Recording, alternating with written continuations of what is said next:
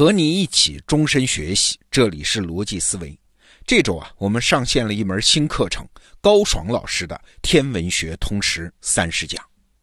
天文学呢，是我们一直希望开设的一门课程。为啥？因为它代表了一种非常高级的思维方式，那就是怎么在信息极其有限的情况下，还能还原出世界的真相啊！所以这是一门非常奇特的学问。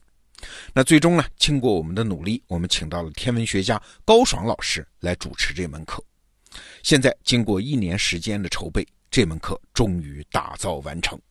那接下来就邀请你收听这门课的发刊词：天文学是一门什么样的学问？我们有请高爽老师。你好，欢迎来到天文学通识，我是高爽。在我准备这门课的时候，我就知道有一个问题肯定绕不过去。那就是如果你对宇宙不感兴趣，天文学对你还有意义吗？天文学研究的是宇宙，离我们非常遥远，但是他在研究宇宙这么一个庞然大物的时候，也练就了一项独门绝技，那就是能够通过极其有限的信息去寻找事情的真相，甚至可以直接说，天文学就是一门能在信息极其有限的情况下还原出宇宙真相的学科。在人类获取知识的方法中，这其实还挺特别的，尤其是在人类进入信息时代之后，我们如果想要寻找一件事情的真相，想到的最直接的方式就是获取更多的数据，从更多的数据中发掘出更多的信息。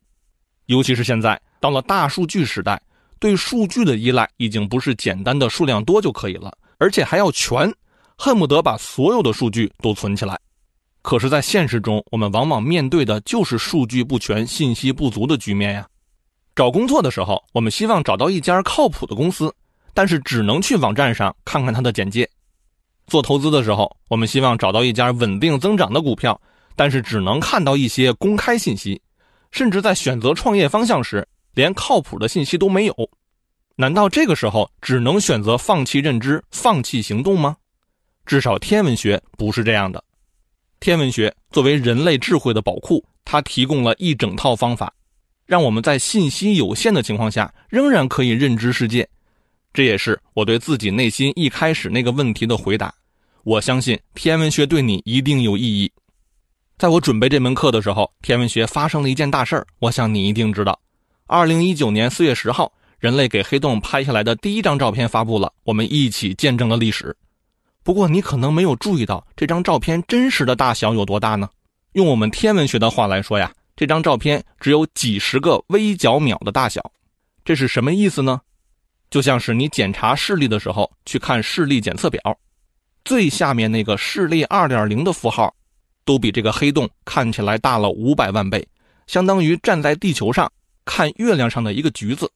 这就是说，如果直接去看的话，是不可能看到任何东西的。其实，如果不做任何处理的话，照片上的黑洞只能有半个像素的大小。我们在照片上看到的所有的细节，都是天文学家后来进行补充和还原的。也正是这样，我们才能够通过如此有限的信息，看到了一个真实黑洞的样子。像黑洞照片这种从一丁点信息就能推测背后真相的事情，可不是什么特例，而是在天文学中到处可以看到。比如说，前几年钱德拉望远镜。观测到了一次超新星爆发，整整持续了六个小时的观测，但是只接收到了一百三十九个光子。一百三十九个光子，这是什么概念呢？我们人能够看到的最暗最暗的光，也要让视网膜在一秒钟之内接收到三万个光子。但是天文学家就是能通过这么点信息就推断出很多东西，比如天文学家就知道这次爆发释放出了大量的金属钛。不止这样。而且可以确定释放的钛的质量相当于一百一十五个地球质量。还有，二零一三年普朗克卫星观测宇宙微波背景辐射，仅仅靠着几十万分之一的温度变化，就还原出了宇宙早期的物质构成和分布情况，更新了研究宇宙的模型。用小信息撬动大真相，这些情况在天文学里经常能被看到。你别以为天文学家不想获得更多的信息啊，想啊。但是真的做不到呀，能被研究的信息极其有限，这件事儿是刻在天文学的基因里的。我们的研究对象动不动就几十亿、上百亿光年那么远，就比如除了太阳，天空中任意一颗恒星，它们就是一个没有大小的亮点儿。就算用哈勃望远镜去看，看到的仍然是一个没有大小的点儿。但是我们就是要知道它们的元素构成、它们的寿命、它们周围还有没有不发光的行星。而我们研究的问题，动不动就跨越几十上百亿年。太阳年龄四十五亿年，银河系年龄一百三十五亿年，宇宙年龄一百三十八亿年，而我们人类的文明历史只有不到一万年。如果把宇宙诞生到现在的时间压缩到一年的话，我们人类对宇宙的信息记录最多只有一两秒的时间。但是我们就是要知道他们过去都发生过什么，现在正在发生着什么，未来又会变成什么样子。所以，天文学只能另想办法，然后才练就了自己的独特本领。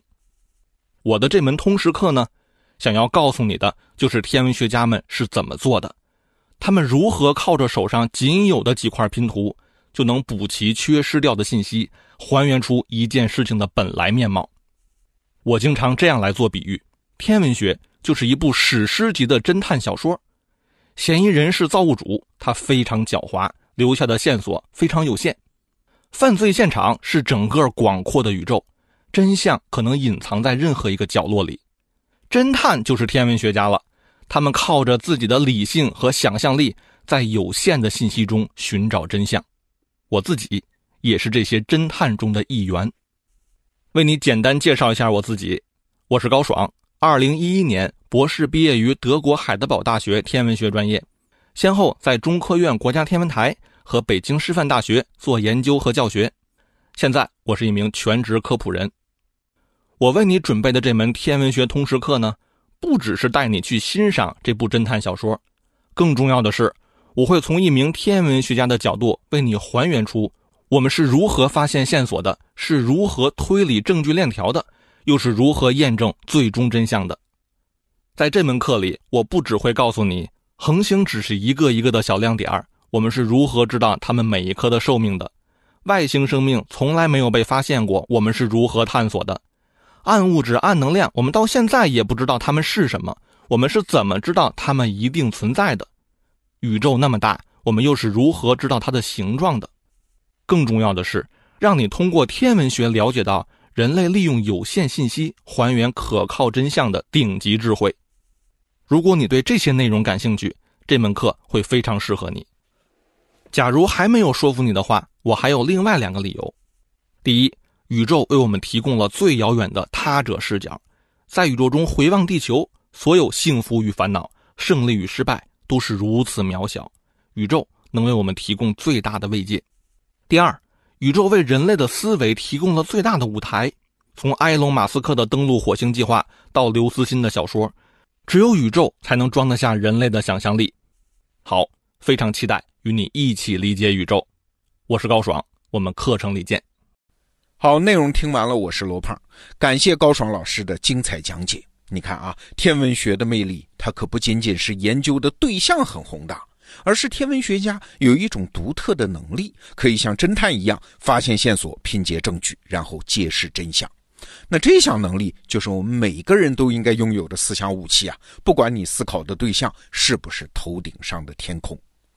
那如果你想了解天文学家是怎么工作的、怎么思考的，高爽老师的《天文学通识三十讲》推荐你加入学习。